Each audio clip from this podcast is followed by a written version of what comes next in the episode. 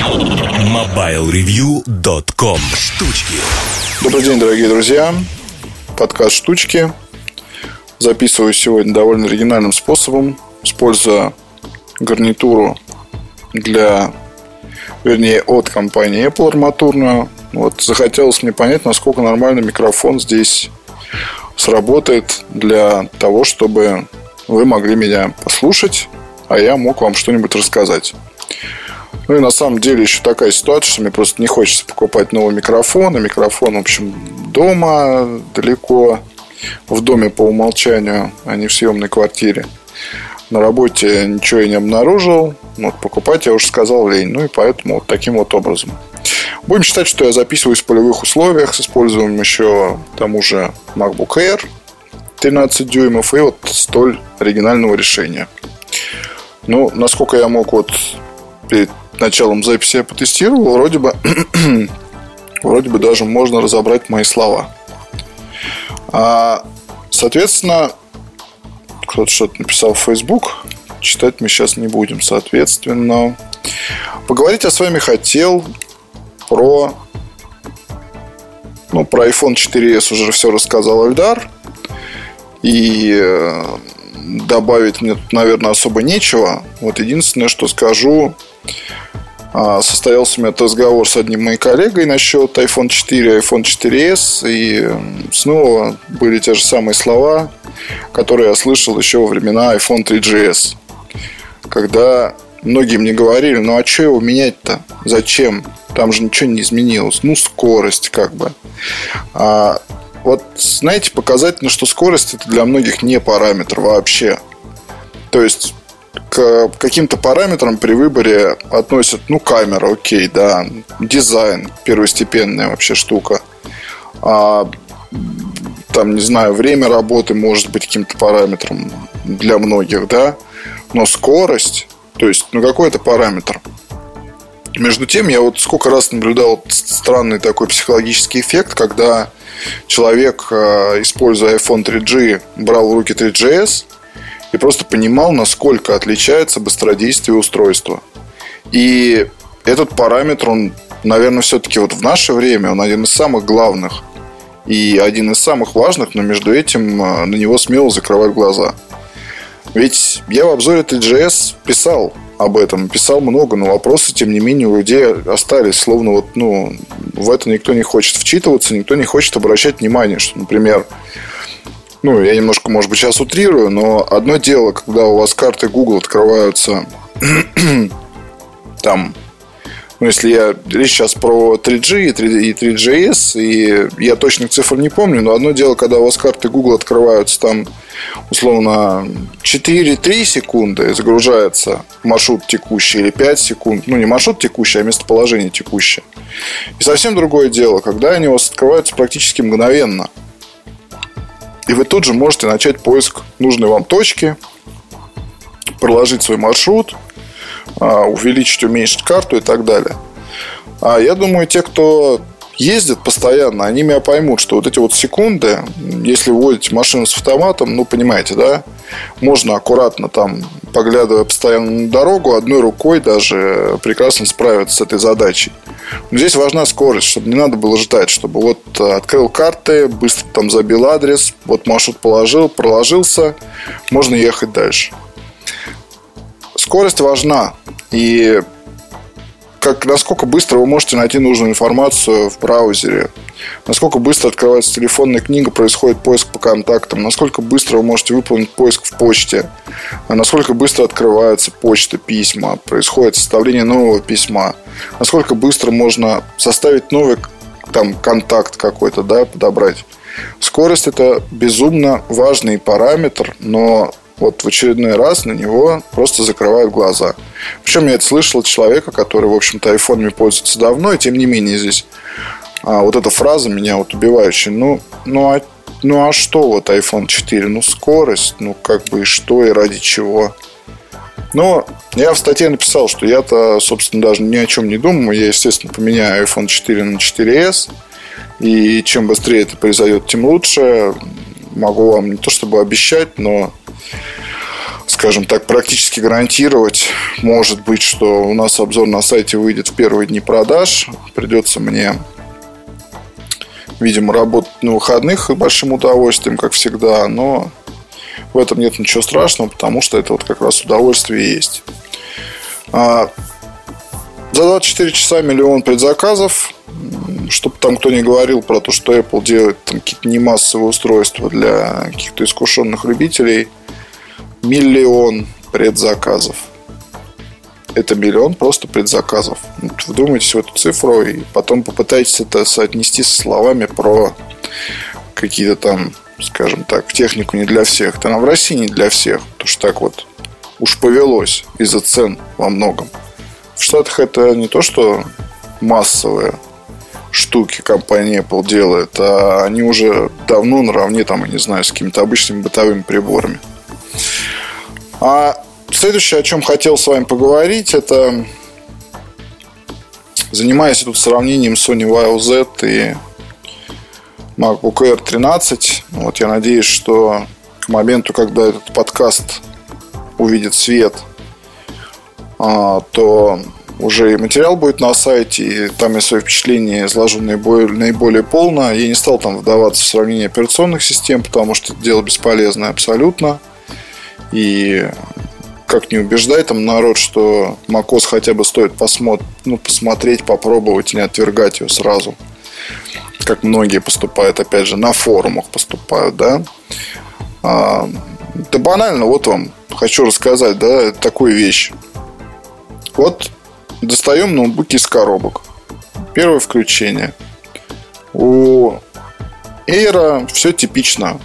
Просит задать имя пользователя, там пароль, по-моему, выбор языка, настройки времени, выбор беспроводной сети вокруг. А, происходит запуск.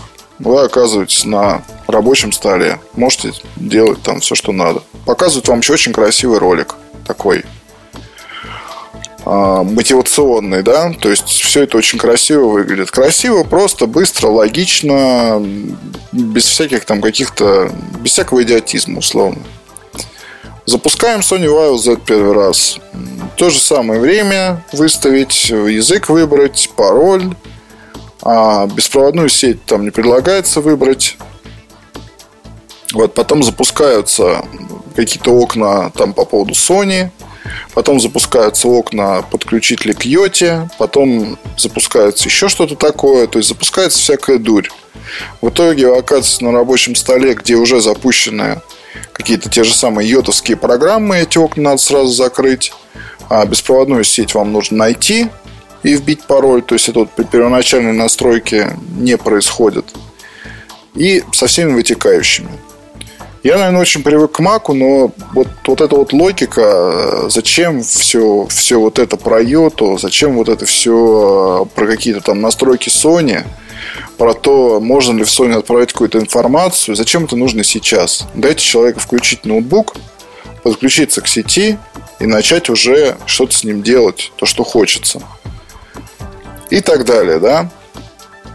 Тем не менее, хочу вам сказать, что по итогам а, этого сравнения во многом его, наверное, некоторые читатели назовут, как всегда, непрофессиональным, там, неполным. Да невозможно ни полное, ни профессиональное сравнение подготовить, потому что здесь реально вещи из двух разных миров. Вот, но с другой стороны, цена очень похожа. Вот. И вот в этом заключается основная мысль, что у нас сейчас есть свобода выбора, когда можно, можно посмотреть то или другое, да, и какое-то время назад многие просто не обращали внимания на Mac из-за, из каких-то диких цен или из-за полного какого-то отрыва от... Э, ну, то есть много там было непривычного. Вот, Lion сейчас, конечно, он на Windows никак не похож, но опять же парадокс на, ну, вернее, на вот этот MacBook Air довольно просто поставить винду. А вот на Sony Vaio Z Windows, ой, вернее, macOS не поставишь никак. И на этом, наверное, про операционные системы все. То есть я больше старался остановиться даже не на том, что здесь э, два такие ноутбука из окопа друг на друга смотрят и борются. Нет. Это ведь, по сути, рабочие инструменты. И вот для меня, как человек, который постоянно пользуется портативными компьютерами, а, мне есть что рассказать о том, какой из этих инструментов мог быть бы идеальный. И вот, как ни странно, идеальный инструмент мог бы получиться, если объединить оба этих ноутбука в одном. А, то есть я бы, наверное, все-таки выбрал macOS. Но я бы выбрал металлический корпус. Но мне бы хотелось больше возможности подключения, то есть портов на корпусе. Мне бы хотелось сохранить дизайн а, MacBook Air.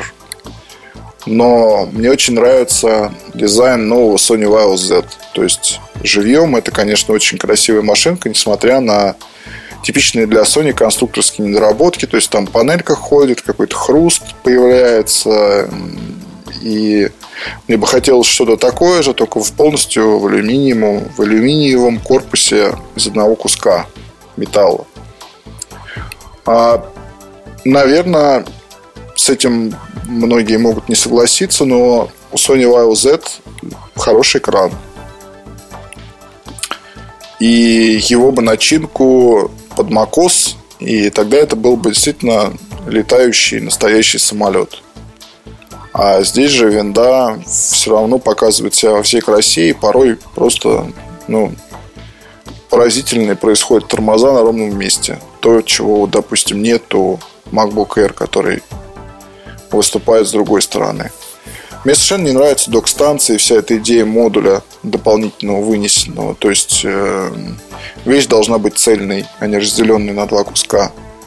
В жизни не думаю, что док-станцию это вы будете брать в свои поездки и прочее. А на рабочем столе у покупателей и Air, и Sony Vaio Z наверняка стоит компьютер большой, основной, скажем так, ваш десктоп ну, это может быть большой ноутбук или iMac, или моноблок какой-то, или обычный системный блок с монитором каким-то, но у вас наверняка есть что-то основное, и такое устройство не покупают в качестве первого и последнего.